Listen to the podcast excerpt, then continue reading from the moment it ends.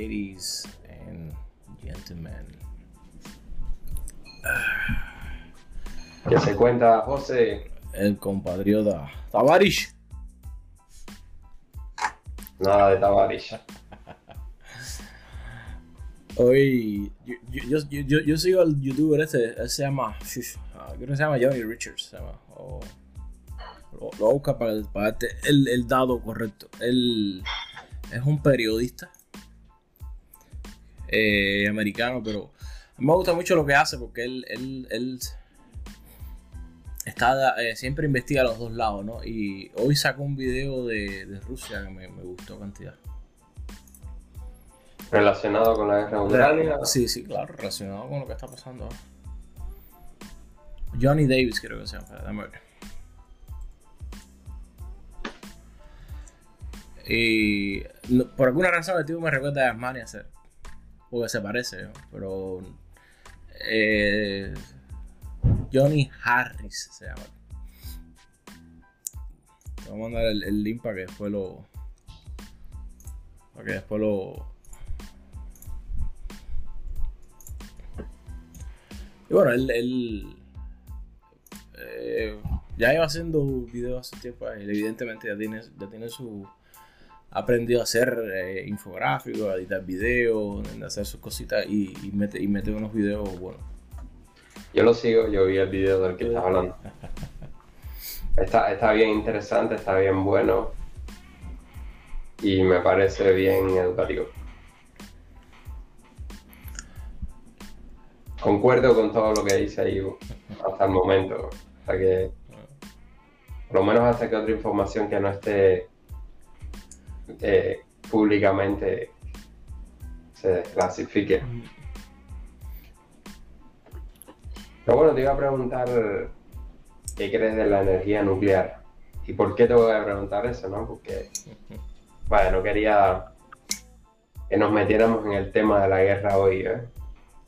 Pero si hay algo significante, no sé si tú sigues a Elon Musk en Twitter o en alguna de las redes sociales que él tiene y habló de, de los problemas que estamos teniendo al ser dependientes de la energía proveniente de Rusia, como el gas y el petróleo, no solo en Estados Unidos, sobre todo en Europa. Y una de las cosas que dijo fue que se debería incentivar la, la- la energía nuclear. Dijo también que, que se debería eh, aumentar la producción de, de gas y petróleo aquí en Estados Unidos, pero quería enfocarme solamente en la parte de energía nuclear, ¿no? Creo que ambos comentarios son controversiales, pero también bastante eh, largos de, de abordar. Así que me interesan más tus ideas y tu No, opinión eh. Yo, yo lo sigo, ¿verdad? Eh, últimamente no he estado mucho en, en Twitter. Yo normalmente no estoy en Twitter mucho, pero últimamente menos todavía. Porque bueno, tú, tú sabes, por, todos son mi- mi- mis planes, en, en- por lo menos en esta semana he estado ocupado. Pero mi opinión con respecto a eso. Honestamente es difícil darte una opinión. Eh, es que la, energía. En primera, ser, ser- dependiente, especi- especialmente en un país como Rusia, es complicado. Eh, sobre todo con un país. No, no, no poner Rusia como un país eh, que no, está al- al- alineado con las ideas del occidente, sino un país donde hay un, hay un dictador. O sea, donde no hay una democracia probada. Y eso, eso trae, bueno, por todo lo que Estados Unidos está pasando y probablemente va a seguir pasando hasta que si no se resuelve este conflicto no hay alguna resolución exitosa, pero eh, a mí me encanta la idea de la energía nuclear, pero no creo que ese es, es la solución a todo. Sí es un paso de avance, sobre todo, sobre todo la energía ¿Por qué? ¿Por qué no es la solución? Porque aún, así eh, es, es- es demasiado complejo. Es una idea, es una idea brillante déjame decir, de, cómo tú generas energía a partir de ahí. Pero cuesta mucho dinero, es súper complejo y súper riesgoso. Yo creo que la, solución, si queremos tener un, avance energético eh, ideal, no, creo que nuclear sea la, solución.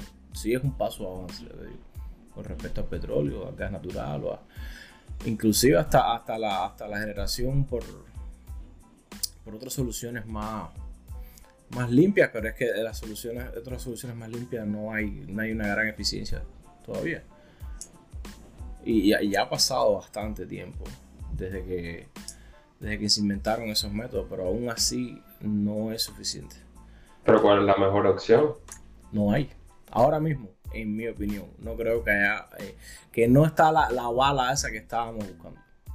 Pero bueno, vamos a ser realistas de las soluciones que tenemos en la mano eh, por eso es que yo te hablo de la energía nuclear. Evidentemente, si tuviéramos una solución mejor, ya, ya estaríamos utilizándola, ¿no? Pero el punto es que todas las que existen tienen sus pros y sus contras. No, a lo mejor teóricamente los físicos tienen una solución, lo que no hay tecnología para, para Claro, idealmente eh, usaríamos, no sé, fusión, es decir, nuclear, pero usando fusión, eh, que no es peligrosa, es completamente limpia y tiene, y tiene una potencialidad enorme.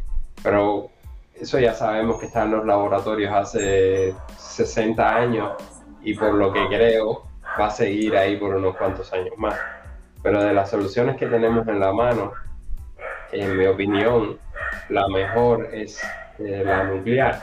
Al menos no para generar el 100% de la energía, pero sí una gran cantidad. Y la tendencia que veo es que muchos países están eh, parando el desarrollo y al mismo tiempo eliminando las centrales que ya existían. Y un ejemplo de eso es Alemania.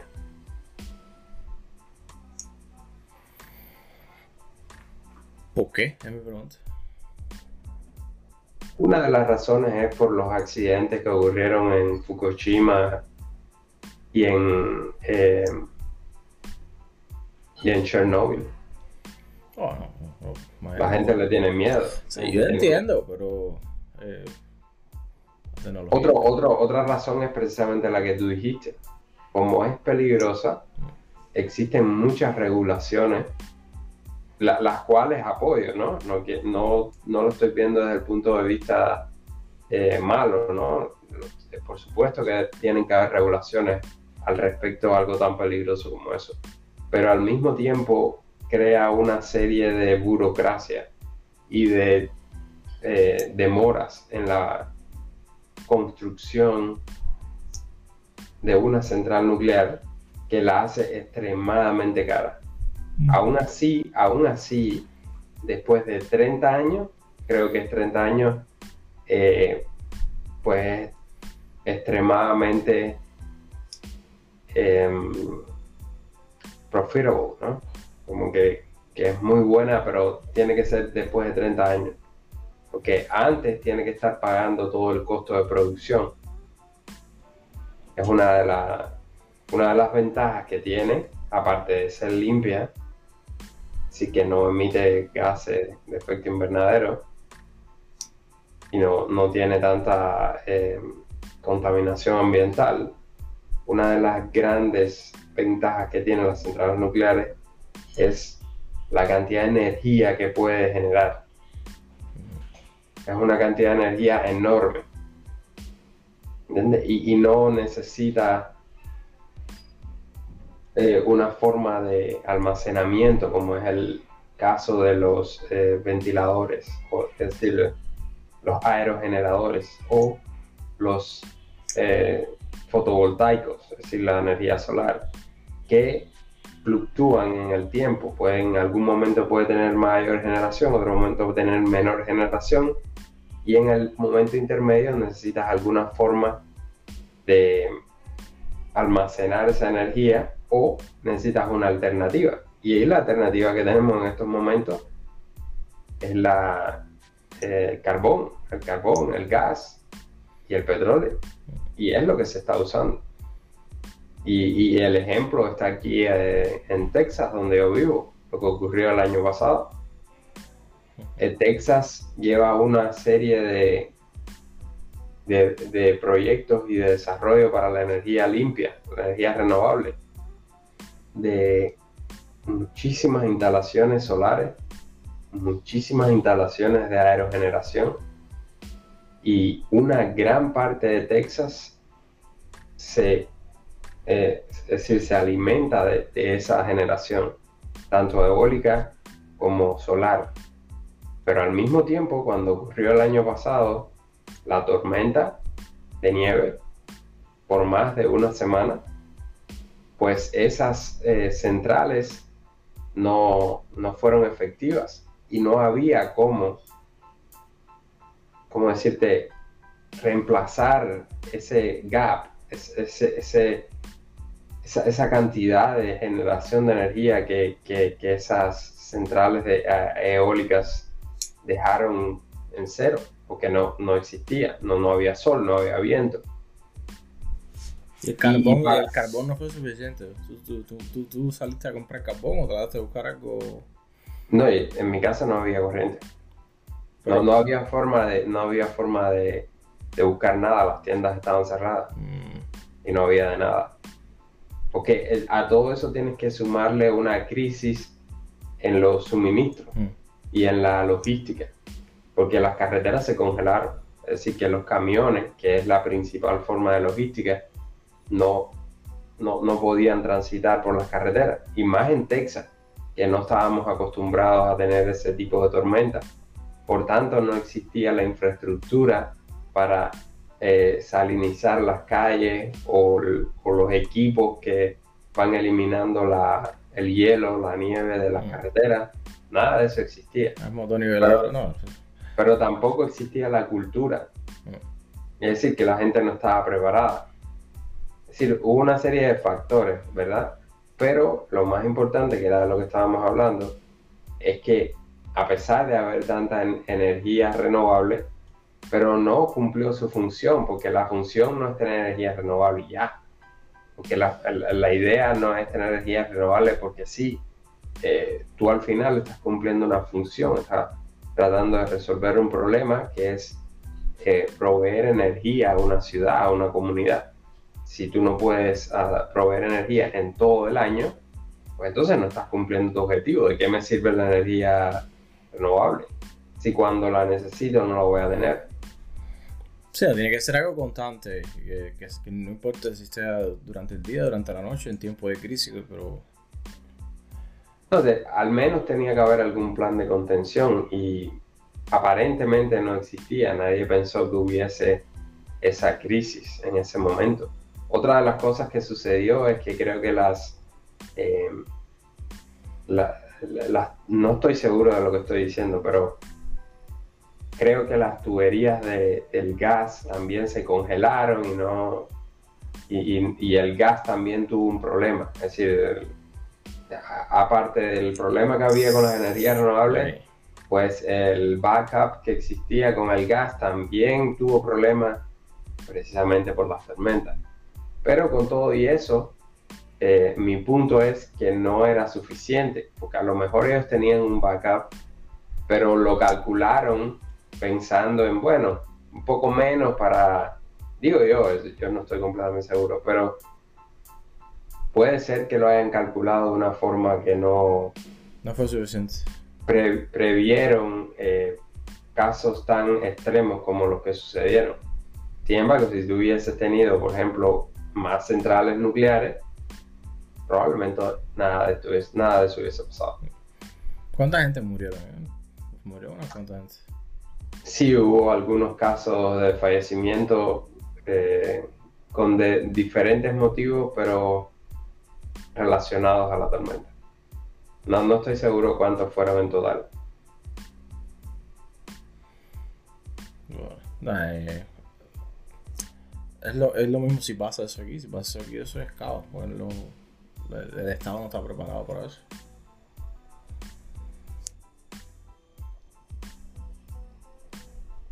Sí, hay, una serie de cosas en las que nosotros mismos deberíamos prepararnos y mm. creo que le damos por hecho que no ocurrió. Pero es lo que tú dices, aún así si hubiera, ponte hubieran tenido eh, centrales nucleares, aún así tienes que tener todo lo que tú dijiste, la infraestructura, los tendidos eléctricos, el sistema de distribución. O sea, no, no el, sistema, el sistema de distribución no, no tuvo afectaciones como tal, porque recuerda que era una tormenta de nieve, lo que había era frío, no viento o, o inundaciones ni nada por el estilo. Era más bien frío o nieve. Es decir, que la infraestructura de distribución no se vio afectada hasta donde yo sé. A lo mejor hubo algunas afectaciones pequeñas, pero por lo general el problema fue el suministro, es decir, la, generación de la energía. Mm. Ese fue el problema. Ellos no tenían suficiente generación disponible para proveer a la ciudad. Y más en un momento como ese. Imagínate que, habían menos 11 grados Celsius eh, sostenido por el día, por la noche.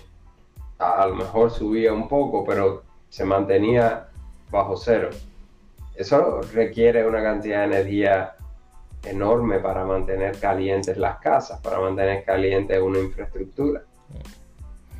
Eh, y... ahora, yo, sé que ahora hace poco te, eh, con, el tema de la casa y todo, seguro te han ido ofreciendo eh, paneles solares para la casa todavía. Me han ido ofreciendo paneles solares, es bien interesante que me hayas preguntado eso porque incluso hasta pedí que me hicieran un quote ¿no? Mm. Del proyecto. Mm. A una de las compañías han venido como 10 compañías. ¿Quién, ¿Quién, le vende la información a esa gente? Apenas compran una casa en vez de una pila de gente arriba. No, es que vienen por, los, es que vienen por los vecindarios.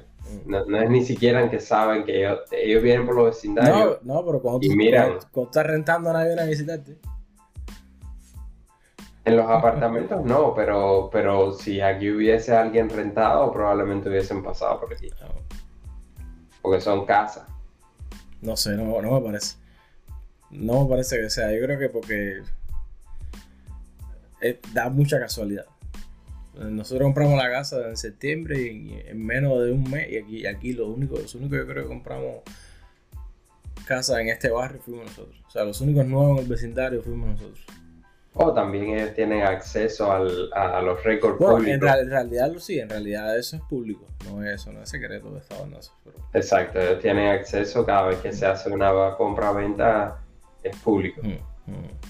Eh, y aquí igual. Entonces, ¿qué vas a hacer? Pues entonces eh, te estaba comentando que, el, que ellos vinieron y me hicieron la, la explicación de cómo iba a funcionar el sistema. Y lo más interesante es que si yo hubiese tenido ese sistema y hubiese venido la tormenta, me hubiese servido de nada. Mm. ¿Por qué? Porque ellos no incluyen una batería. Ah, no. no, lo más interesante es que este tipo de sistema que ellos están haciendo, y según lo que les pregunté, probablemente más del 90% de todos los sistemas solares que existen en las casas instalados, al menos aquí en Texas, no no, no te permiten eh, autoabastecerte. Es más bien un sistema distribuido de paneles solares que, que tú lo que haces es rentarlo a la compañía de electricidad a la que tú estás conectado. ¿Entiendes? Es decir, es como, es como una herramienta, es como un equipo que tú compras y lo que haces es rentárselos a la compañía de electricidad a la que tú estás conectado. Y ellos te dan créditos. Mm. Por lo tanto, te disminuye el valor de la corriente que tú consumes. ¿Entiendes? Entonces, eh, la red eléctrica funciona como la batería. Mientras el panel solar está produciendo energía, lo está distribuyendo a la red eléctrica y lo, el metro, es decir, el, eh, el, metro contador eléctrico está corriendo para atrás, negativo. Entonces eso es un crédito que te va a dar la compañía de electricidad cuando te llegue tu factura. En la noche pues eh, la compañía de electricidad es la que te da la, la, electricidad y el metro pues va en positivo y así la diferencia pues es, es lo que tú vas a es lo que tú vas a, tener que pagar o que, son créditos, es decir, sabes cómo funciona. ¿Qué es lo, lo interesante? En caso mío, yo lo primero que pregunté es, pero ¿qué pasa cuando hay un caso como la tormenta?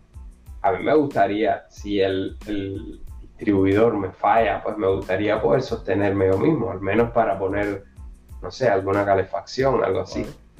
Pues, cocinarte algo, lo, lo, más básico, pero no quedaste en blanco. Exacto, pues eso no es posible porque necesitas una batería. Entonces ya el sistema con batería es mucho más caro. Una batería puede costarte más de 10 mil dólares.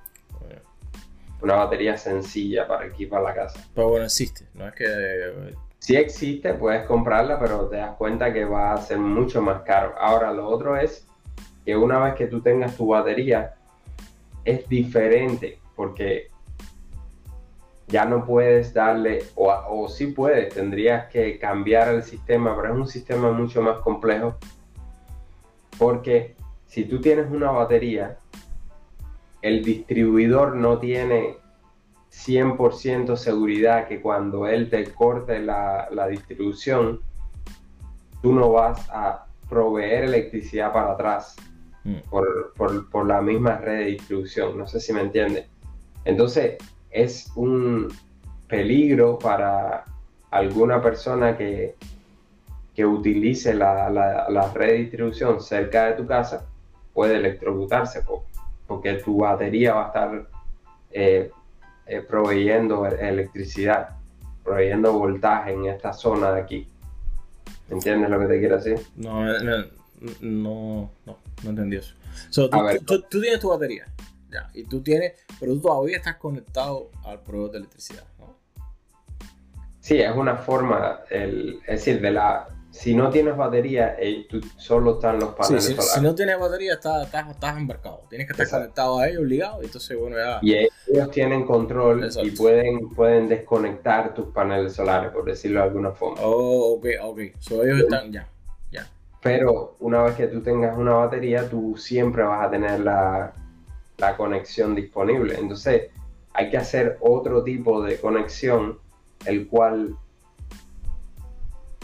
cuando, es decir, cuando tú vayas a energizar tu casa, porque es lo que tú quieres, tú quieres energizar tu casa. Exacto, sí. Sin embargo, ellos hayan desconectado la red, es decir, en el caso de la tormenta, por ejemplo, ellos desconectan la red, tú te quedas sin electricidad, pero tú quieres tener electricidad, por tanto tú conectas tu red interna, pero esa batería está conectada a la red externa. Mm. ¿entiendes? Entonces corres el peligro de que la persona que pueda estar trabajando en la red local, ahí en tu vecindario, pueda tener... Ah, entonces, pero lo que me refiero es que tiene un es un poco más complejo. Me imagino que eso debe tener algún tipo de, de, sistema eléctrico ¿no? para prever eso. También, me, me, imagino, por supuesto, el hombre me dijo que sí se puede eh, hacer, no, no es que no se pueda, pero a lo que me refiero es que es un sistema mucho más caro un poco más complejo, lleva otro sistema, no es el mismo del, mm. de solo los paneles solares, por lo tanto casi nadie lo pone. Mm. Porque solamente los paneles solares te puede costar 20, 20 mil, 30 mil, dependiendo de la capacidad que quieras poner. A eso súmale 15 mil dólares más, dependiendo de la cantidad de, energía que vayas a almacenar en, la, en las baterías. Eh, y, a todas esas tú no estás completamente independiente de la red eléctrica. O sea, es posible que aún así después de que tú hagas eso te lleguen biles de la red eléctrica No, no, no, no con la misma cantidad, pero todavía sí vas a estar pagando algún tipo de mensualidad a la red eléctrica. de, hecho, de hecho, una de las razones por la cual yo no voy a, a poner el sistema es porque es extremadamente caro utilizando una compañía. Evidentemente hay que pagarle la mano de obra y toda todo lo que es proveen, ¿no? Mm.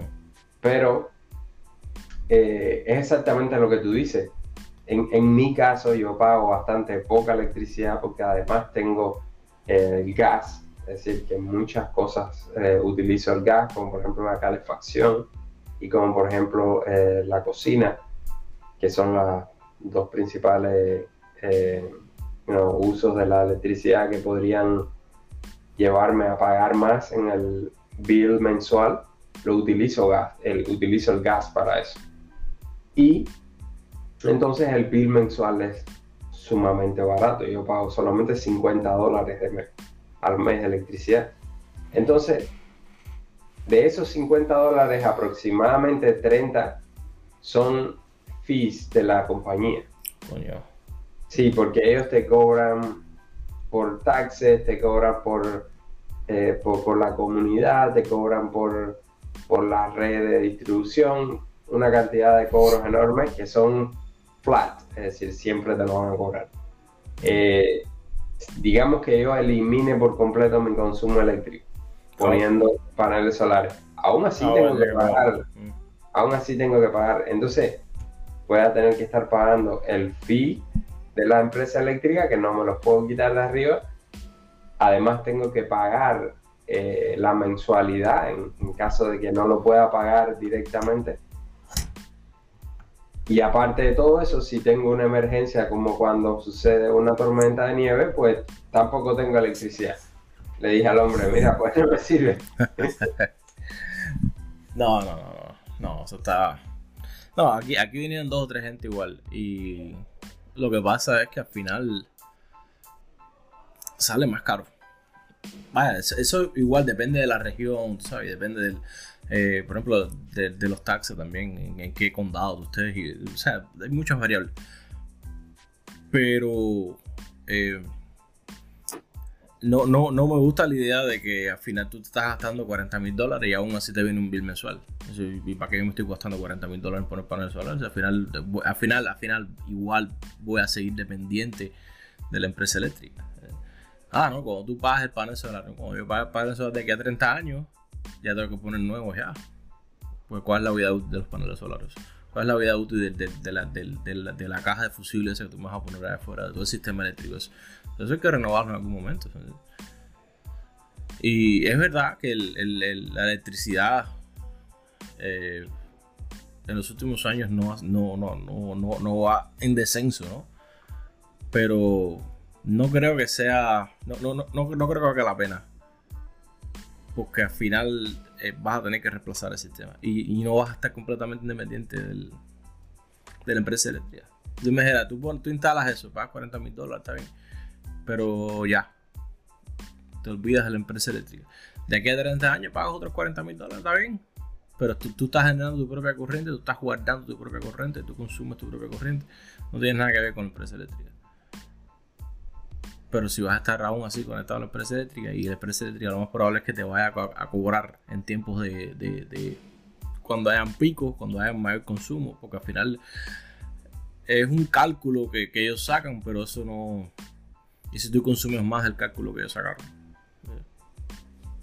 Exacto. Al final yo creo que solamente tiene sentido hacerlo si tu consumo eléctrico es mucho mayor al, doble o el triple del que yo tengo. Es decir, en el caso de que yo no tuviese gas, entonces puede ser que sí diera resultado, porque a lo mejor pagaría 150, 200 dólares al mes de corriente. Entonces da resultado porque instalando una red solar podría disminuir todo lo que es relacionado con consumo eléctrico me eliminaría los aumentos de precio y solamente tendría que pagar bueno, los eh, cargos asociados a la distribución y taxes, etc. Entonces en ese caso sí daría resultados, porque estaría disminuyendo considerablemente la, la energía que uso durante el año y no tengo que pagarla. Pero al no tener tanto consumo eléctrico, pues entonces no tiene sentido. Dice que por lo menos donde estoy no, no vale la pena. No vale la pena. Eh. Y otra cosa que no, es como no, no, es una inversión que, es como la como una casa por ejemplo que gana, gana, gana en valor con el tiempo al contrario tú, tú instalas esos paneles solares y la casa ahora mismo, en el momento que tú los instalas, sí gana valor. Pero a medida que va pasando el tiempo, eso, eh, esos equipos se van degradando. Ellos siempre te venden la idea de que van a durar por 30 años y que después de 30 años van a seguir eh, produciendo electricidad, pero eh, no, sabemos realmente. Otra de las razones, los paneles solares son bien eh, deficientes, es decir, la eficiencia es bien baja. Eficiencia es una mierda. los mejores tienen un 23% de eficiencia ahora mismo en el mercado. Y a 30 años, y después de 30 años, la eficiencia empieza a bajar. Por supuesto. Eh, es otra, otra razón. Pero además otra cosa es el sol. Ellos no lo hablan, pero es algo que yo sé. Eh, el calor que recibe eh, no es bueno para la eficiencia en el panel solar. Es decir, el sol es bueno, la luz solar es buena porque es de donde se produce la electricidad, mm. pero en el caso mío, que estoy en Texas, la mayor parte del tiempo va a ser un sol bien fuerte, bien agresivo, que va a hacer que el sistema se caliente a unas temperaturas bien elevadas. Mm. Que eso se conoce aquí en Texas. Entonces ellos pueden, es decir, no es que se vaya a romper o, que no vaya a, ser capaz de, de, poder tener esas temperaturas, pero sí va a disminuir la eficiencia. Cuando aumenta la temperatura del sistema, la eficiencia es baja. Y es algo que ellos no, lo, no te lo cuentan, no te lo dicen. Pero es algo que te va a pasar la mayor parte del, año, por lo menos donde yo vivo. Sí. No, y, también eh, si tú tienes el sistema de, almacenamiento de energía, eh, igual, todos los almacenamientos de energía eléctricos se degradan durante el tiempo. Ningún almacenamiento de ese tipo es infinito. No, precisamente por eso es que casi nadie lo usa. Solamente personas que tienen mucho dinero y pueden reemplazarlo cada cierto tiempo. Por supuesto, estas eh, baterías de litio, no estoy seguro cuál es la vida útil, pero probablemente en 10 años ya, ya no tenga la misma capacidad de, almacenamiento, el ciclo debe disminuirse. Ellos tienen una cantidad de ciclos y aunque el ciclo de la casa probablemente no sea muy agresivo, de todas formas va, a ir disminuyendo.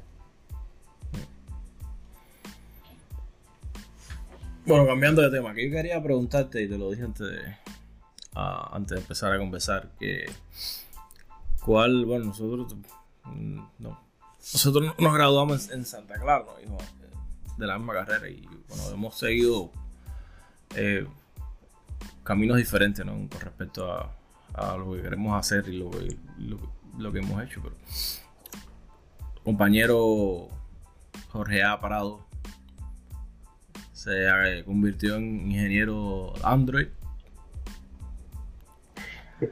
y yo estoy trabajando en desarrollo web. Pero quería, quería, no sé, para a las siete gente que están escuchando ahora y el gato de mi mamá, que se que hablaran, que hablaran un poco de eso, porque mucha gente, bueno, hay, muchísimos inmigrantes aquí en Cuba. Y seguro la gente que no, ya te digo, los dos gatos son, los dos gatos que nos están escuchando son, son hispanos. Y quería saber cómo, no sé, eh, si quieres hablar general, si quieres hablar un poco más específico después de tu experiencia como ingeniero, después de que te graduaste en Cuba, llegaste aquí, ¿qué hiciste? cuál fue tu visión para llegar y hacer lo que estás haciendo ahora y qué, planes tienes. Ahí me estás haciendo un montón estoy, de preguntas. Estoy, estoy, estoy, estoy convertido, te voy a contratar a ver. Dígame, te voy a contratar. Esto es una entrevista para, de trabajo.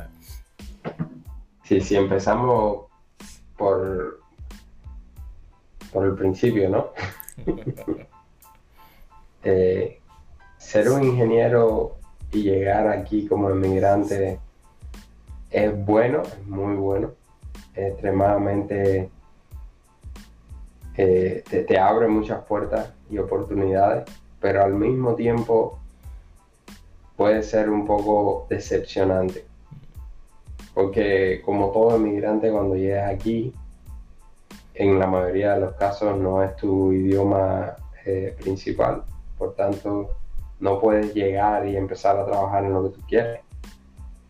Eh, en el caso de nosotros, que no es una ingeniería muy común, que ingeniería automática ni siquiera es, eh, creo que una ingeniería universalmente estudiada en la universidad, no, o por lo menos no de esa forma. Las personas primero pasan un electrical engineering y después eh, hacen un major en automation o, se dedican a trabajar en la parte de automatización y hacen un máster o un eh, doctorado o algo así. ¿Qué quiere decir con esto? Que las personas que se dedican a la automatización, al menos desde el punto de vista de la ingeniería, no desde el punto de vista de un técnico, son personas con mucho tiempo en la industria por lo general y con bastante experiencia.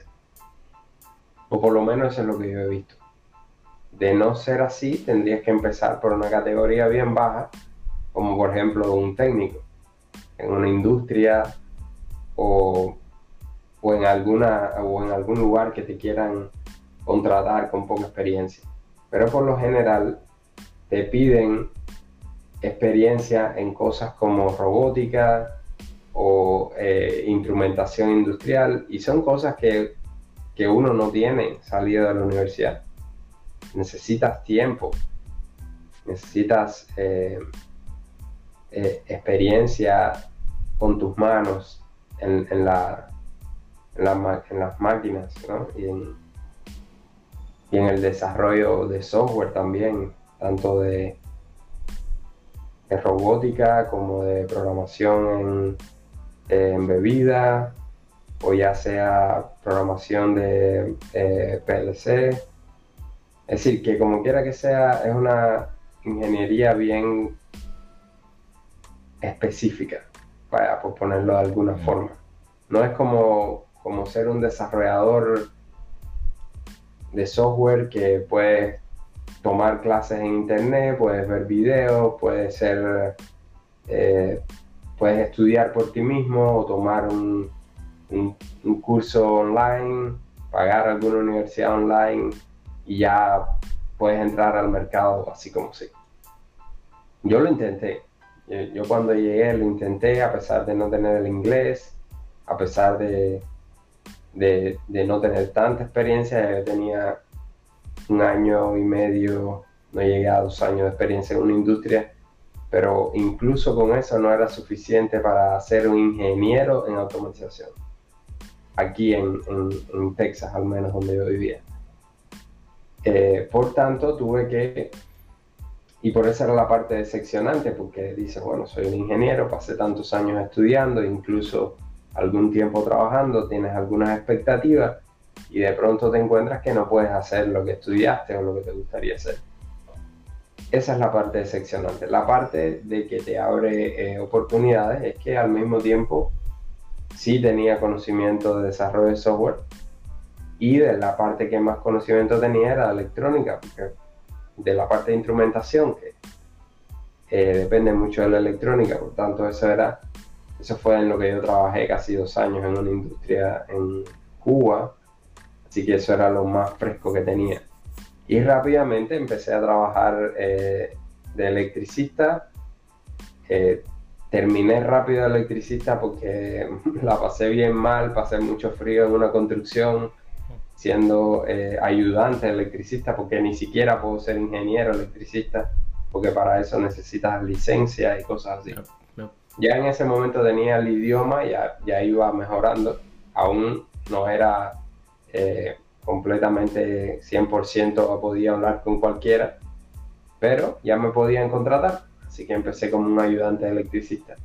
Rápidamente me fui como electrónico, ya que tenía el conocimiento, pues aproveché la oportunidad. Un electrónico trabaja dentro de un taller donde por lo general tienes acondicionamientos, eh, tienes aire acondicionado, tienes eh, herramientas, y puedes hacer un mejor trabajo desde el punto de vista eh, físico, vaya, es más, eh, no, no, no, es tan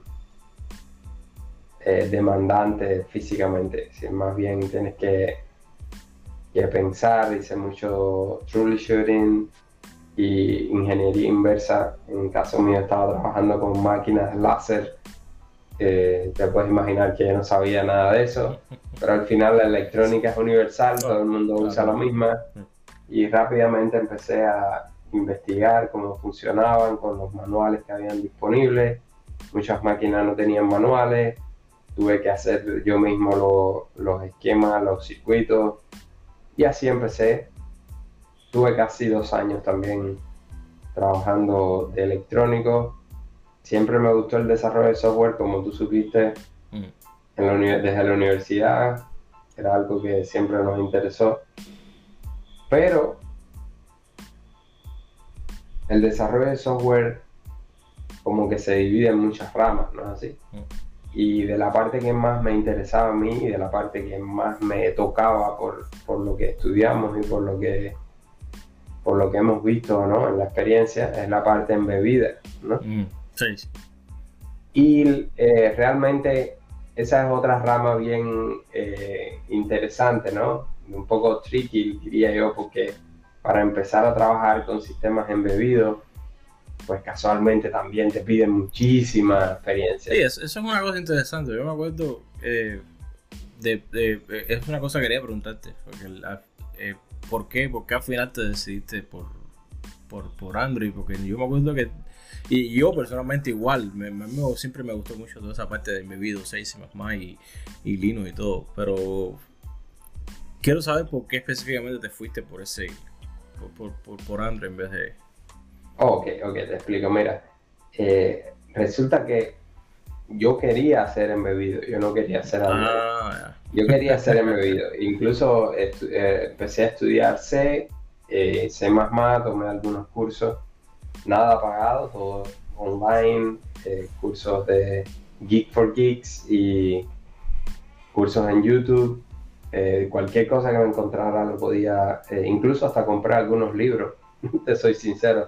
Fui a la, aquí a la librería y compré algunos libros de C y C++ y algunos de desarrollo embebido, de tiempo real, programación en tiempo real, cosas así. Empecé a estudiar, mira, empecé a aplicar para todo lo que me encontraba.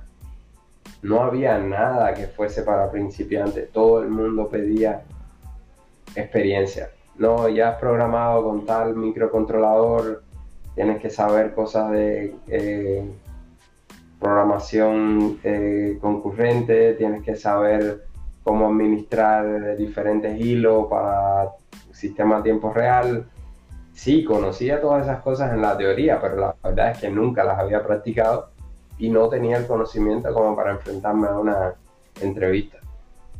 Y entonces ¿Qué fue lo que me encontré? Mucha gente utiliza Android para sistemas embebidos. ¿Por qué lo utiliza? Una, entré en un grupo de robótica aquí en mi ciudad, que se llama así, Robotic Group, y es comunitario. Entonces cualquiera puede entrar, este, está en Meetup y, hacen reuniones todas las semanas, etc. Entonces entré ahí y habían había un, se dividen en varios grupos que hacen diferentes proyectos. Y uno de los proyectos en los que yo empecé a trabajar, eh, ya sabes, ¿no? En mi tiempo libre, que más tarde incluso dejé de hacerlo, pero por un tiempo ellos estaban trabajando en carros autónomos. Ellos tenían un Kia Soul y lo estaban tratando de eh, desarrollar una inteligencia artificial para que él eh, manejara solo, ¿no? Eh, automáticamente. ¿Y qué era lo que estaban utilizando para interfaz con el usuario? Un tablet. Y un tablet Android. Es decir, nadie utiliza para pruebas o para nada tablet Apple, porque Apple lo tiene todo cerrado. Mm. Y porque solo puedes programar para ellos pagando. Es decir, incluso si eres un desarrollador de ellos, te cobran, no sé cuánto es ahora, pero la última vez que vi, que revisé eran 100 dólares al año. Yo creo que 100, al año todavía es la licencia. los equipos Apple son extremadamente caros y al final de cuentas no te dejan utilizar el código. Pues entonces la gente usa Android. Y dije, pues por aquí tengo que entrar. Y resulta que Android tiene cursos que tú puedes pagar y eso fue lo que hice. Pagué un curso en Udacity de como un nano degree en Android Development. Pasé ese curso, luego pasé un curso en Kotlin porque ya Google estaba haciendo el cambio para Kotlin y empecé a aplicar para eh, desarrollo de, bueno, por supuesto, te pasé ya un año, ¿no? En ese caso yo estaba trabajando, tenía un buen trabajo y lo dejé porque quería seguir ese camino. Y al final encontré una compañía pequeña que hace desarrollo de software embebido, porque es lo que hacen, mm. y tienen una interfaz de usuario y es un Android tablet. Y, es precisamente lo que empecé a hacer. Pues y entonces yo programo el tablet. De vez en cuando trabajo con el Arduino, que es lo que ellos usan. Ellos usan un Arduino. Eh, pero después le he cogido el gusto, realmente le he cogido el gusto al, a trabajar con el tablet. Se pueden hacer muchas cosas. Incluso trabajo embebido también se puede hacer. Solo que es más frecuente verlo como una interfaz usuario, ¿no? Porque evidentemente un tablet lo más probable es que la uses para ser un interfaz usuario.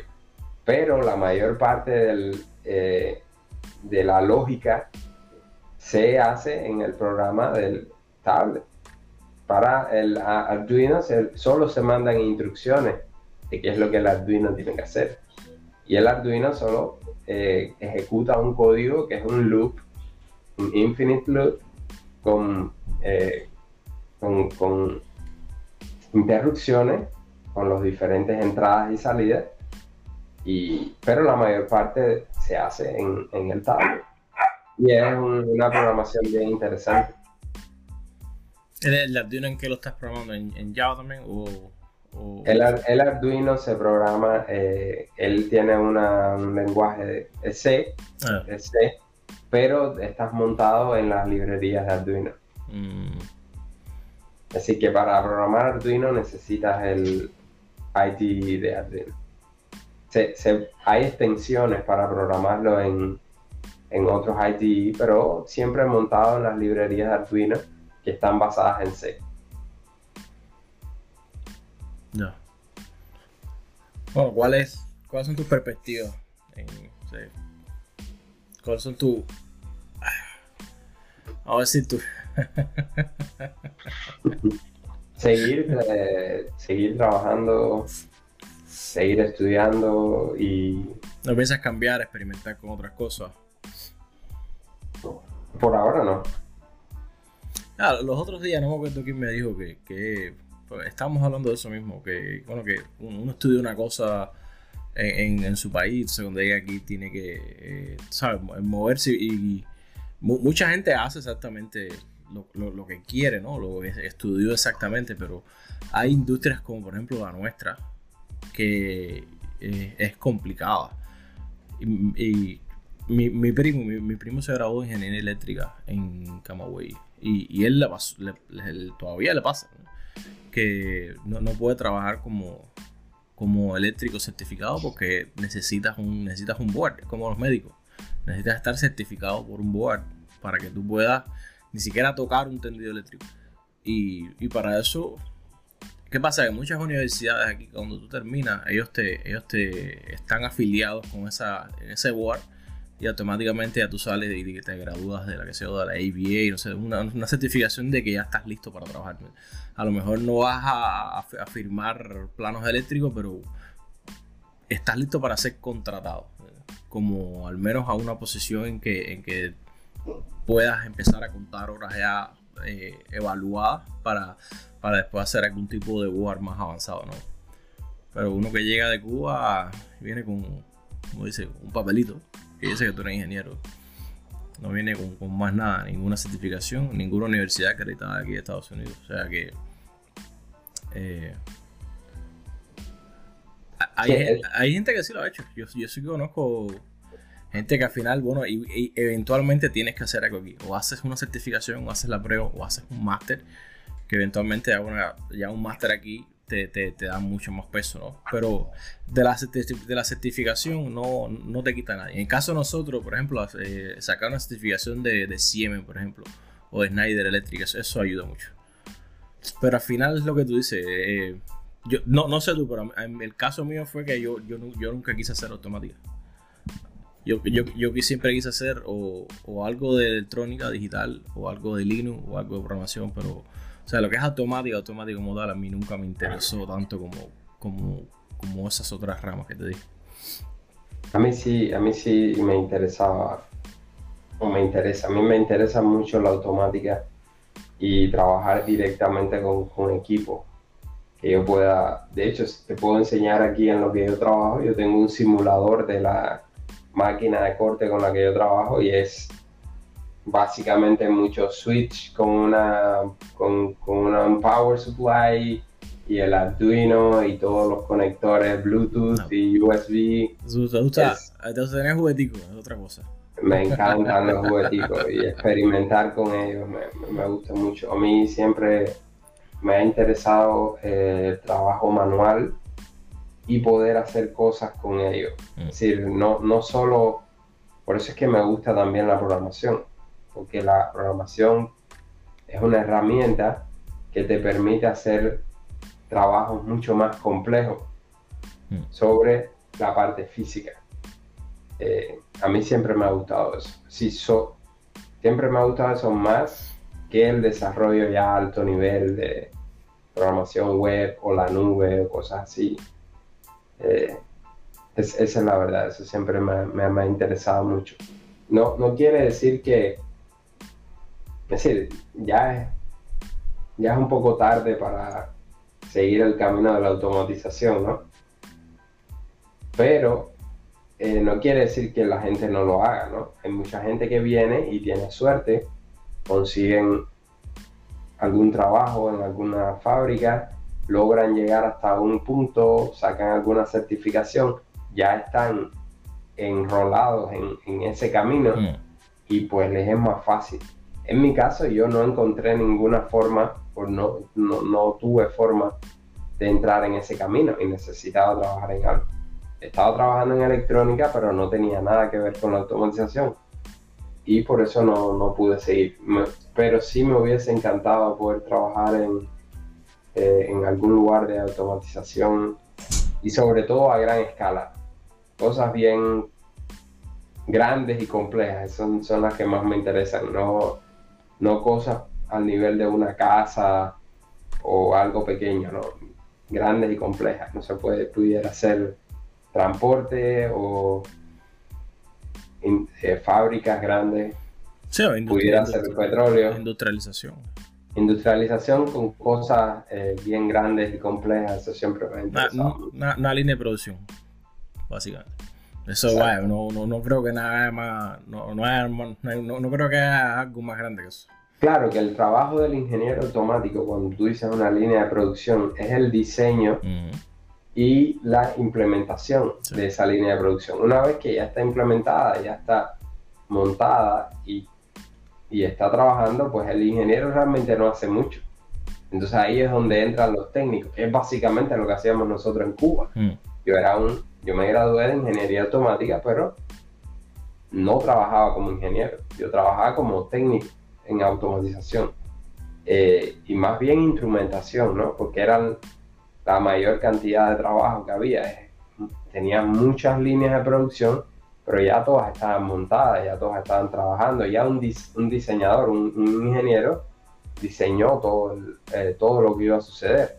Tú sencillamente tienes que ir a los planos y a los documentos y ver cómo funciona y hacer el, eh, ver qué es lo que está mal cuando para o si hay una, una eficiencia que baja, por qué bajó la eficiencia, cambiar los parámetros de los controladores, los PID, y eh, lo, lo, que use esa, esa, línea de producción. Había muchos que ni siquiera tenían PID, mm. había muchos que eran on-off y, y, eran solamente controlados por un PLC porque era estándar utilizar el, el PLC, pero pudieras utilizar cualquier cosa, eh, porque al final eran eh, es decir, switches de entrada on-off y salidas on-off. Abrir una válvula, cerrar una válvula, abrir una compuerta, cerrar la compuerta.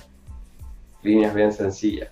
Incluso las más complejas ya estaban montadas, ya estaban diseñadas y tú lo único que tenías que hacer era ver cuál era el problema, reemplazar el equipo, cuanto más ajustar algún parámetro. Por eso te decía que cuando uno eh, pasa por los cinco años que pasamos nosotros estudiando tanta eh, control automático, sistema de control automático, mediciones, programación, programación de PLC, programación de microcontroladores, tienes una expectativa un poco mayor que eso. Pero no, es una carrera bien interesante y, y, paga bien, paga muy bien. Una de las partes malas es que tienes que viajar mucho. Mm. Yo, yo he conversado con personas que trabajan en la industria aquí y tienen que viajar porque era lo que te decía, tú diseñas algo o trabajas en una empresa que supervisa esos diseños y, realmente lo que tú tienes que hacer es ir a atender esos diseños. Y esos diseños por lo general no están donde tú vives. Tienes que ir al, lugar donde están montados. Y por eso es que se, se, se tiene que eh, viajar bastante. Se tiene que viajar bastante. En esa industria conozco un muchacho de Cuba, eh, graduado de una clase un, dos años más que nosotros, que está en Florida y está trabajando de ingeniero automático en una industria. Tuvo más suerte que no tan bien. Yo no tenía la opción, o al menos no me lo propuse, de salir de, la ciudad donde yo estoy viviendo. Si tú tienes esa opción, puedes irte para otro estado, puedes irte para otra ciudad donde probablemente estén reclutando a mucha gente en una industria y probablemente lo puedas eh, hacer más fácil. No era mi caso yo quería mantenerme donde vivía y pues no se me dio esa oportunidad. Y entonces... es extraño que casi todo el mundo, bueno, mucha gente que, entra en lo que es el, lo, que estás haciendo ahora, que es desarrollo Android, siempre, en algún momento siempre empiezan a hacer desarrollo para Apple también. Porque en algún momento de tu carrera, lo que estás haciendo, te van a pedir que, que, lo hagas en, para iPhone también, ¿no? Tienes toda la razón y de hecho eh, se mezcla mucho y muchos de los reclutadores ya piden en vez de desarrollo de móvil en Android o Apple, te piden desarrollador de móviles mm. en general y te piden que sepas de las dos, lo cual es común, pero no es tan sencillo. Necesitas tiempo porque si es verdad que una vez que conoces un, un el desarrollo de una de las plataformas, hace más sencillo conocer el desarrollo de la segunda, todavía necesitas tiempo. Todavía necesitas tiempo para eso.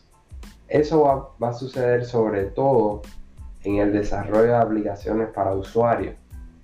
Eh, me refiero, por supuesto, todas son para usuarios, pero para el desarrollo de aplicaciones eh, relacionadas con Internet o relacionadas con comunidades, cosas así. En el desarrollo de aplicaciones como la que yo estoy haciendo en estos momentos y, y la que a mí me interesa, porque realmente es la que más me interesa, que tienen que ver con un medio físico, si están directamente relacionadas con algo físico, no es como que ahora tú puedas instalar la aplicación en la que yo estoy desarrollando y usarla, a ti te hace falta la máquina eh, para la que yo estoy trabajando, si no, no tiene sentido utilizar esa aplicación, pues en ese caso no tiene mucho sentido eh, programar para Apple porque nunca lo vas a utilizar. Es decir, pudiera utilizarlo, pudiera utilizarlo si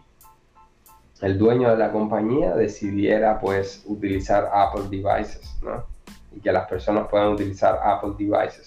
Pero realmente él compra el tablet, él instala el software y él eh, entrega un producto completo que incluye ese tablet. Mm. Si el usuario más adelante quiere cambiar el tablet porque se rompió o porque quiere otro modelo como un Samsung, eh, pues ya es eh, decisión del usuario. Pero no es como que yo estoy eh, desarrollando una app para el mundo. Yo estoy desarrollando una app que es directamente relacionada a un producto. Mm. Ahora, ¿qué pasa? Que, sí, yo, yo, entiendo lo que tú dices, que no, lo que tú estás desarrollando no es tan, tan cercano al cliente de a pie porque al final tú estás dando una solución más bien más, más pegado a lo que es la, la, parte industrial, ¿no? Una solución industrial a un problema. Pero en, algún momento me imagino, y, a lo mejor este, está hablando bobería, pero me imagino que hayan compañías, por supuesto, me imagino que sean compañías que tengan ya algún tipo de producto más, más abarcador, ¿no? que e, ellos vendan cierto hardware a clientes independientes o a, negocios también, ¿me entiendes? Y tú le vendes ese hardware y tú le dices, tú puedes usar este hardware para X, Y, Z, tú vas a resolver un problema. Te estoy diciendo, puede ser un, usuario normal o puede ser una compañía. Y tú lo único que necesitas hacer es instalar la aplicación, conectarla por Bluetooth y utilizar el hardware. Entonces, cuando, cuando tú tienes ese tipo de producto, tú no puedes limitar entonces al usuario a usar una plataforma u otra. Tienes que tenerla en las dos. O sea que tú básicamente tú no, tú no le estás dando el, el, tablet en lo, en lo, que es tu caso al cliente como tal. Tú le estás dando ya el hardware. O sea, en la segunda fase ya, que viene siendo un hardware personalizado, como un software personalizado, eh, y no le estás dando lo que viene siendo la, interfaz directa que él lo usa, que me imagino que, que será una el mismo, ya sea una aplicación de escritorio o ya sea una aplicación en tu teléfono. No, no necesariamente, no necesariamente. Eh, todo depende del hardware. Mm. ¿Por qué? ¿Por qué debo explicar por qué? Si vamos a ponerte un ejemplo, si es un hardware como un micrófono, tiene sentido lo que tú estás diciendo. ¿Por qué tiene sentido? Porque es algo que cualquier persona puede usar en cualquier momento. Es decir, que está directamente relacionado a la persona y no importa el dispositivo que tenga la persona, debería poder usar el hardware. Y incluso el desarrollador del eh, dispositivo pudiera decir, no, yo solo voy a trabajar para Android o no, yo solo voy a trabajar para Apple, como ha sucedido. Como por ejemplo Clubhouse empezó solo para Apple. Mm. Y ni siquiera tenía un hardware. Eh, es sencillamente porque decidieron eso como una estrategia de mercado. Pero, ya te digo, incluso cuando tienes un hardware, tiene sentido dependiendo, es decir, más o menos sentido dependiendo del uso al que se le dé el hardware. En el caso de que tú tengas un hardware más eh, industrial, que no es algo que tú utilices en tu vida cotidiana o no vayas a utilizar con tu teléfono diario, como te decía, si es un micrófono, o a lo mejor es una, un hardware que mejora las capacidades de tu cámara o, o, no sé, un hardware de, para um, hacer pagos electrónicos, no sé si me entiendes, no mm. está directamente relacionado con algo y supuestamente cualquier usuario debería poder usarlo, entonces como estrategia de mercado me imagino que tú debas eh, tener un desarrollo para ambas plataformas. Pero en el caso este, que te estoy diciendo, en, el caso que yo estoy trabajando, que es el caso industrial, mm. Es una máquina que está en tu trabajo. Eh, sí, no, te, estaba poniendo un ejemplo de que, de, que existen compañías de que necesiten, independientemente de, que la solución, de, que el corazón de la solución sea un hardware especializado, aún así necesiten dos aplicaciones. Claro, claro, pues, es exactamente el, dueño de mi compañía, de la compañía donde yo trabajo, pudiera decidir mañana, eh, no, yo quiero expandirme y darle la oportunidad a, las personas que les guste trabajar con Apple que utilicen un Apple. Pero la idea de, la compañía, y yo también concuerdo, es que no es necesario, porque la idea no es que tú utilices tu dispositivo mm. personal es que tú tengas un dispositivo que esté relacionado con ese, con ese hardware. ¿Entiendes? Porque eh, vamos a suponer que es tu trabajo, ¿eh? Si no necesariamente tú quieres relacionar tu dispositivo personal con lo que tú vas a hacer en tu trabajo. Entonces la idea de tener algo especializado para ese hardware, para esa máquina, es bien, vamos a ponértelo de esta forma. Cuando tú entras a tu carro, va a haber una pantalla que es tu interfaz de usuario. A ti no te gustaría tener que poner tu teléfono. Esa pudiera ser una idea, ¿no?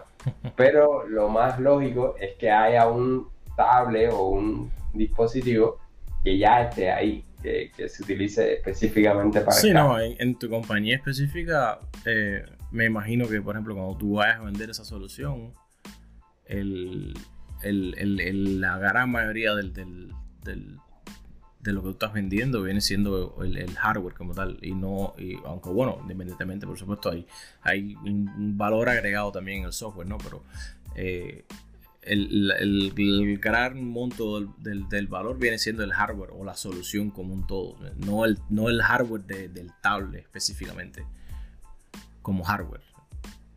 No, tienes razón. En el caso, en el caso de esta compañía, yo diría que la mayor parte del valor del, del, eh, del producto final yo diría que el, mayor valor es el, software. El software. Tanto, tanto el que se le pone al, tablet como el que se le pone al Arduino, la combinación, ¿no?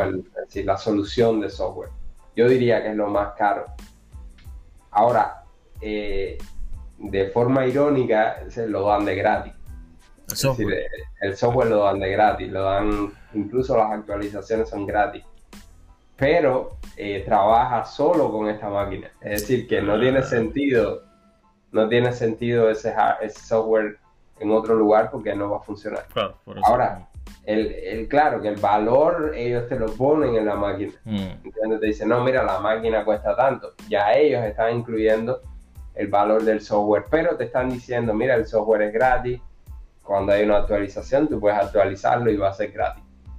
¿Ya? Entonces, de esa forma, eh, es así como funciona. Son diferentes estrategias de mercado. Sí, no, eh, no, por supuesto.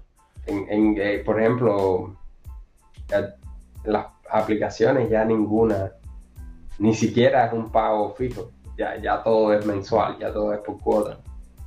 Es, es que es bien caro, el software es bien caro. Hmm. Desarrollar software es bien caro. Es curioso, yo estaba buscando porque yo... Ah, estaba buscando algunas soluciones, porque a, mí, siempre me gusta tener un, un, VPN. Aunque no lo use todos los días, ¿no? Pero por ejemplo, a veces en el trabajo lo uso, eh, para ver televisor lo uso. Y estaba buscando ya, antes muchos, muchas soluciones de VPN te ofrecían eh, suscripciones por vida. O sea, tú pagas una sola vez y ya.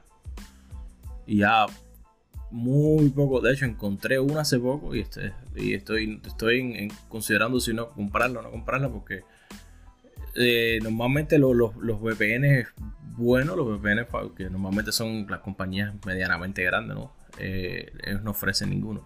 Entonces son las compañías más nuevas y más pequeñas las que están empezando a ofrecer esos servicios como para poder competir, ¿no? Encontré, si quieres después te lo mando, no, no está caro, creo que son. Estoy, estoy ahí.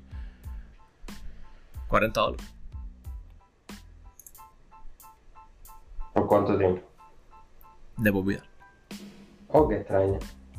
Pero. Eh, pero es algo, es un tema bien interesante el de la VPN. Probablemente deberíamos hablar en una sesión completa para VPN. Ah, bueno. Eh, y deberíamos, y deberíamos oh. invitar Deberíamos invitar a algún experto, yo no ah, conozco a ninguno. No, yo tampoco, tampoco. Pero de, hecho deberíamos invitar a algún experto, porque me, me surge la duda. Pero sea algo, sea algo, sea, no es que tampoco seamos ignorantes, no, claro, siempre sabemos algo, pero es bueno tener la opinión de un mm. experto, de alguien que sepa un poco más que nosotros. este, don, eh, don Omar. José Omar, José, José Omar, de José Omar de hecho hizo un bebé con unas librerías abiertas. Lo que te iba a preguntar, ¿qué es mejor? ¿Un VPN, un software VPN que tú compras, como ese que me estabas comentando? Mm. ¿O un VPN que tú haces con el hardware y lo montas en tu casa? ¿Qué tú crees? Yo, yo tengo mis opiniones, pero, pero son ver, mira, eh, eh, no tienen ah, mucho basamento. Si tú haces un VPN en tu casa, por ejemplo, ¿sobre qué tú lo vas a montar? Te, te estoy preguntando porque lo vi en, en internet cómo hacer un VPN en un Raspberry Pi. ¿Está bien? ¿A qué vas a conectar ese Raspberry Pi?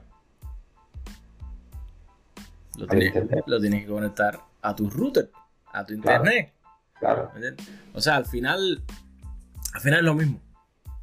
Al final tú puedes hacer algo, y de hecho hay librerías, hay, hay software eh, que tú puedes descargar gratis. Hay una librería muy buena que se llama OpenVPN, que es una de las más famosas.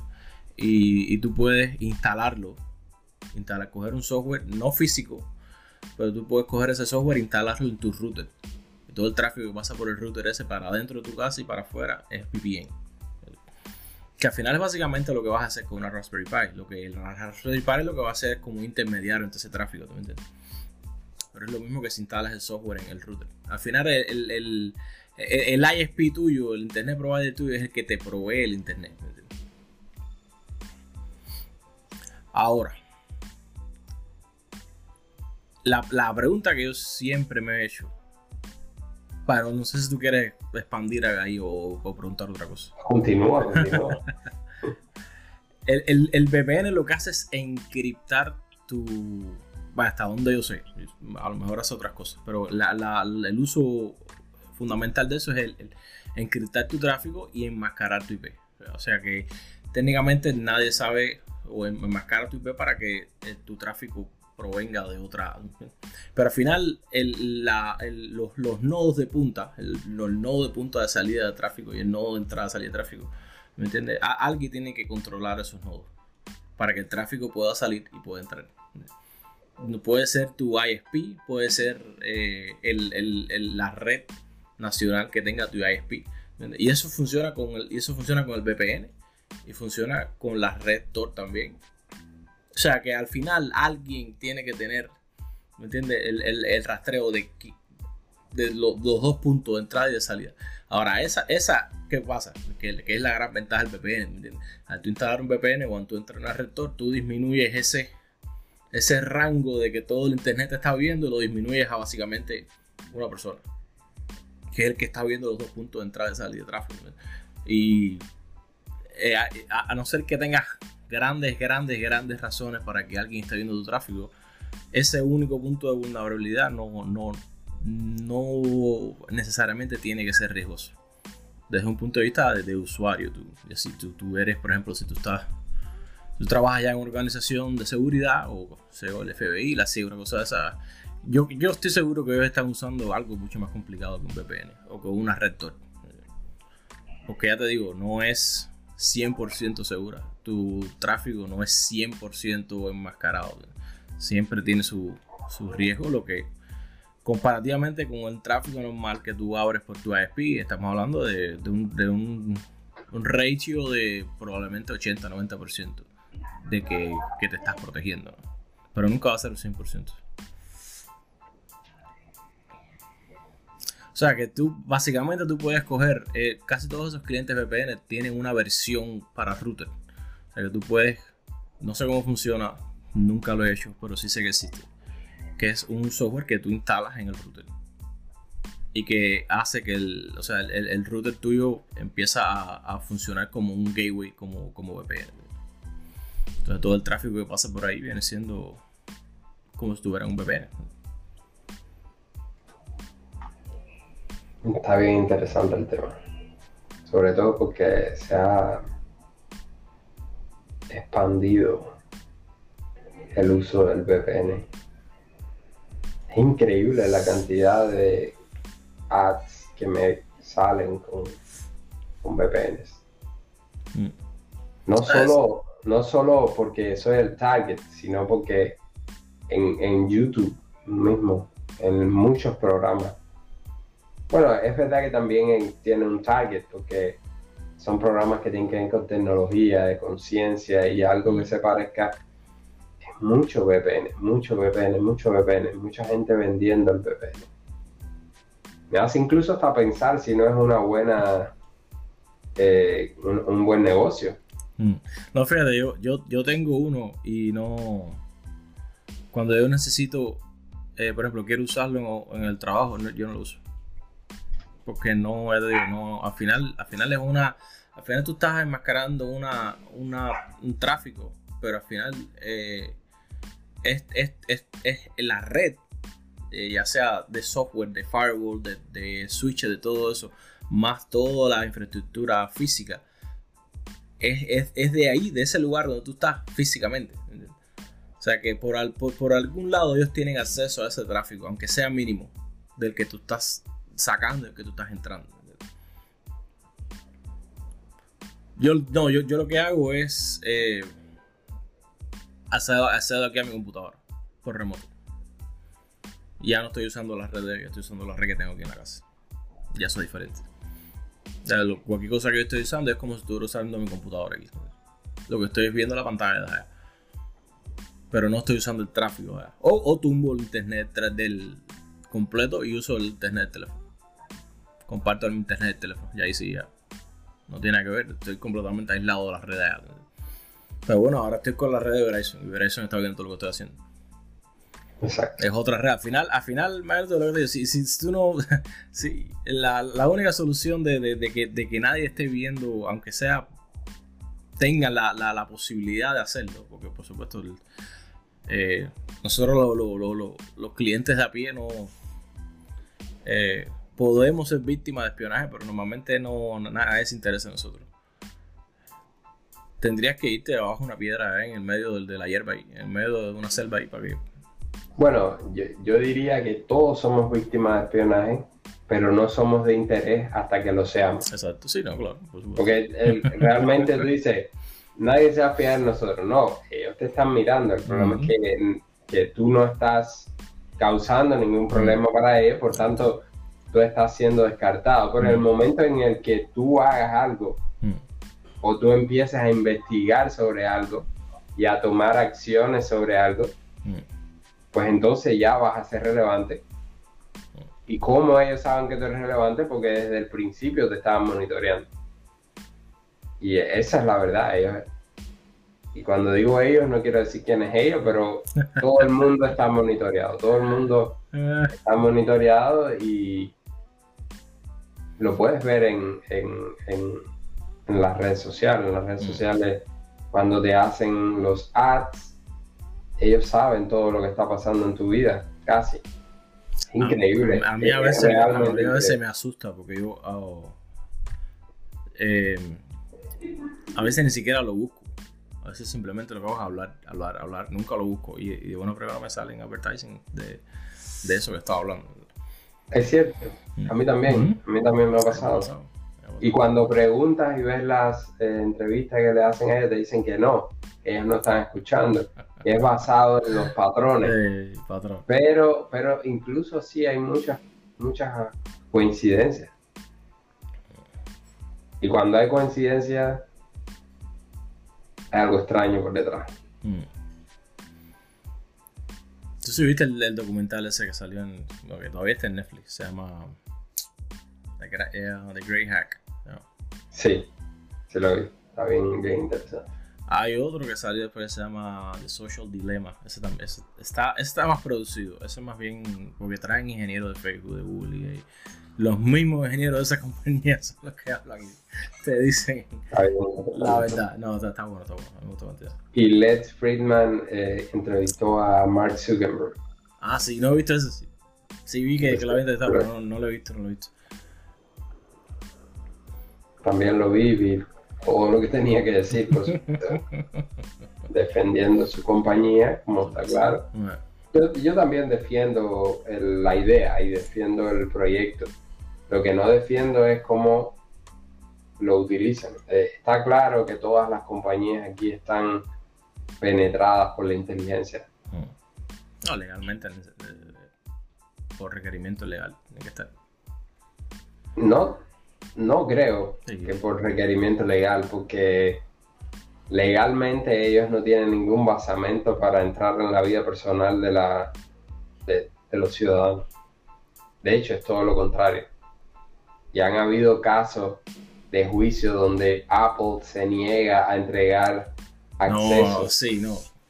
¿Qué pasa? Que el, a ver, como, como yo lo interpreté, el, el gobierno, bueno, cuando, cuando pasó la ley esa de que ellos tendría, tienen que tener acceso upon demand, por supuesto, no es que no es que el gobierno le tenga un cable tirado a Apple y eso sea una, transferencia directa, pero upon demand, yo, por, por supina, el, el, toda cualquier compañía debe entregar cualquier, cualquier requerimiento del gobierno.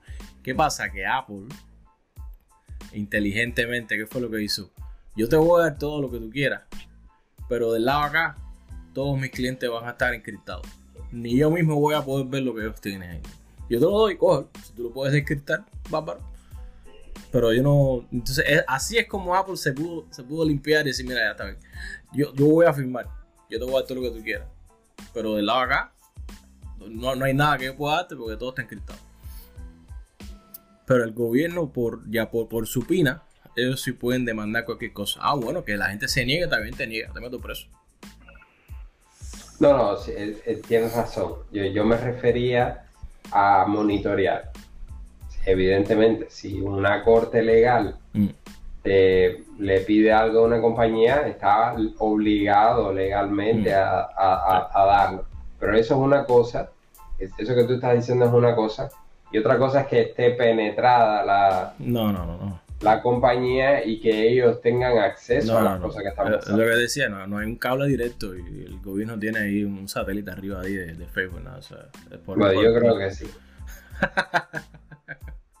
no, no, no, no creo, no creo, no creo. No creo, el, no creo que el gobierno tenga esa, esa, esa paranoia. a lo mejor, no sé, a lo mejor hay un equipo de 4 o 5 gatos ahí en la CIA y monitoreándose constantemente. O, monitoreando algo, ¿entiendes? Algo del interés de ellos. Pero ya, ya, ya estamos hablando ya de conspiraciones y, no, no, no, no, no, no, hay que hablar de conspiraciones porque lo, lo, lo dijo Snowden. Que había un proyecto, así que no, no es. Era conspiración antes de que él lo dijera, pero ya él lo dijo, él sacó los datos y, está demostrado. Ahora, eso fue hace años. Hoy, con la capacidad que existe de desarrollo electrónico y en, computacional, ni siquiera se necesitan personas. Estoy seguro que existen centros de datos que son filtrado y le hacen stream a todos esos datos con inteligencia artificial. eso es automatizado y loguean todo. Todo, todo está logueado y subió para la nube. Exacto. Mm, mm, Por eso yo creo que eso nunca terminó. Esos proyectos nunca terminaron y probablemente sean eh, mucho más grandes y mucho más ambiciosos. Ahora, ¿vamos a saberlo? No creo que lo sepamos. Mm. ¿Tú no viste? Él hizo, él hizo, él hizo como dos episodios con, con Joe Rogan. ¿no? Súper interesante. Sí. También los he visto. he visto varios. he visto varios, varios videos de él. Saca un libro y todo, no me lo leo. Pero él tiene, de hecho, tiene dos libros. Uno que hizo hace un tiempo y otro que, que sacó más o menos por la fecha ese que hizo el podcast. Eh, que igual debe, debe estar bueno. Mm, puede ser. José, vamos a dejar el episodio de hoy por aquí. Nos vemos el jueves. El jueves será entonces. Bueno, queridos amiguitos. ¿Cómo es que decían los muñequitos rusos? Coniec, ¿no? Coniec. Avarish. Coniec. Coniec. Un saludo para todos. Tigre, hablamos. Hablamos. Dale.